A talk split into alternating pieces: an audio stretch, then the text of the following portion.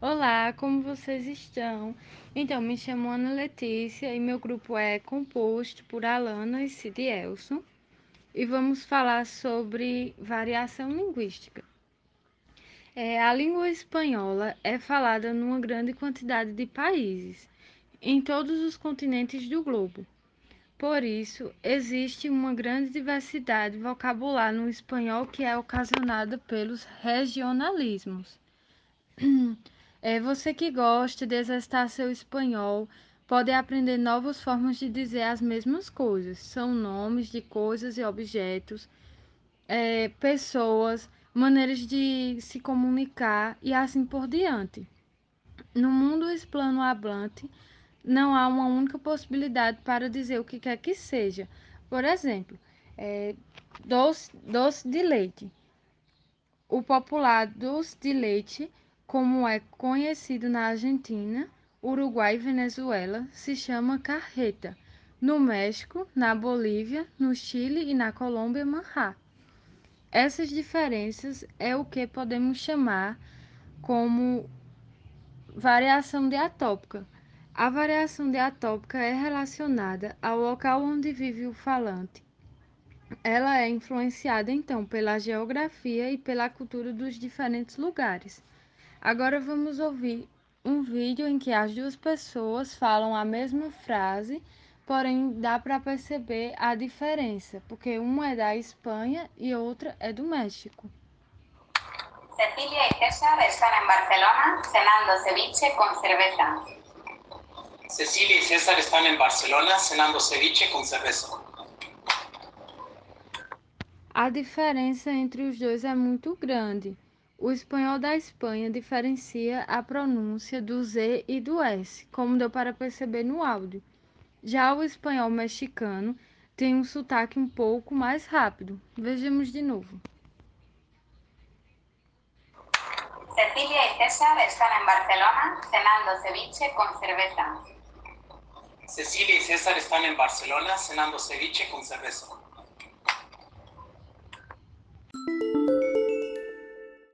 Dando continuidade ao que Letícia começou, são chamadas de variações linguísticas as diferentes formas de falar o idioma de uma nação.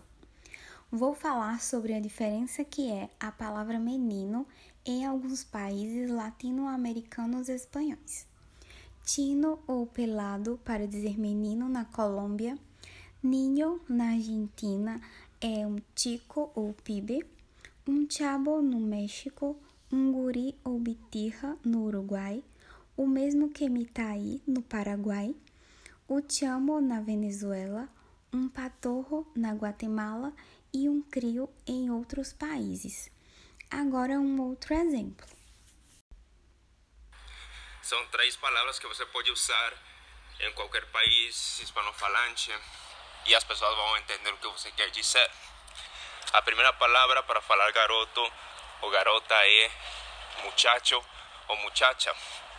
É uma palavra que, que a gente usa bastante aqui. Aqui no México, pelo menos, se usa muito. E já escutei também em outros países. A palavra número dois, chico ou chica, que a primeira palavra que os brasileiros aprendem quando estão estudando espanhol. Chico ou chica. Só que a palavra se escreve com CH no início não se escreve com T, porque muitas pessoas escrevem com T no início. Não, isso está errado. A forma correta de escrever a palavra é CH, chico ou chica. E a última, a última palavra para se referir a um garoto ou uma garota é chavo ou chava.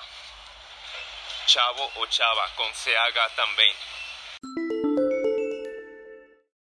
Dando continuidade sobre as variações linguísticas, vamos falar sobre a palavra pipoca, muito conhecida no Brasil. Numa província de Misiones, por influência do português, também se chama pipoca.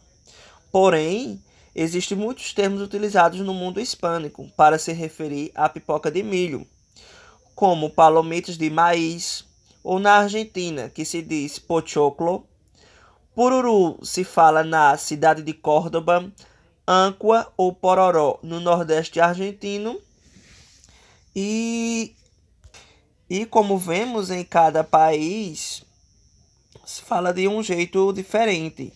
E agora eu vou mostrar para vocês 10 formas de falar pipoca em diversos, em diversos países do que falam espanhol. Você gosta de comer pipoca, né? Então vamos falar isso em espanhol.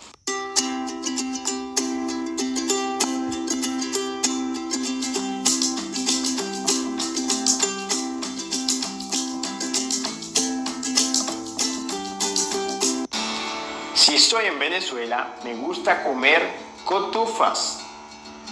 En Perú, me gusta comer canchita. En España, me gusta comer palomitas.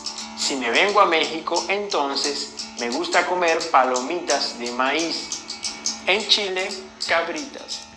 Si me voy a Argentina, entonces me gusta comer pochoclo o pororó. Se puede usar pororó también en algunas regiones.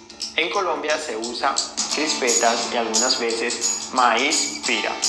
Si viajo a Bolivia, entonces me gusta comer pipoca. Sí, pipoca, como se dice en portugués. Todas esas formas son correctas. Y recuerden que pueden existir aún más palabras para referirse a las cotufas. ¿Ok? Bem, como vimos, em vários países tem uma grande variação linguística sobre a palavra pipoca, muito conhecida no Brasil. Então é isso, espero que tenham gostado do nosso trabalho e uma boa noite para todos.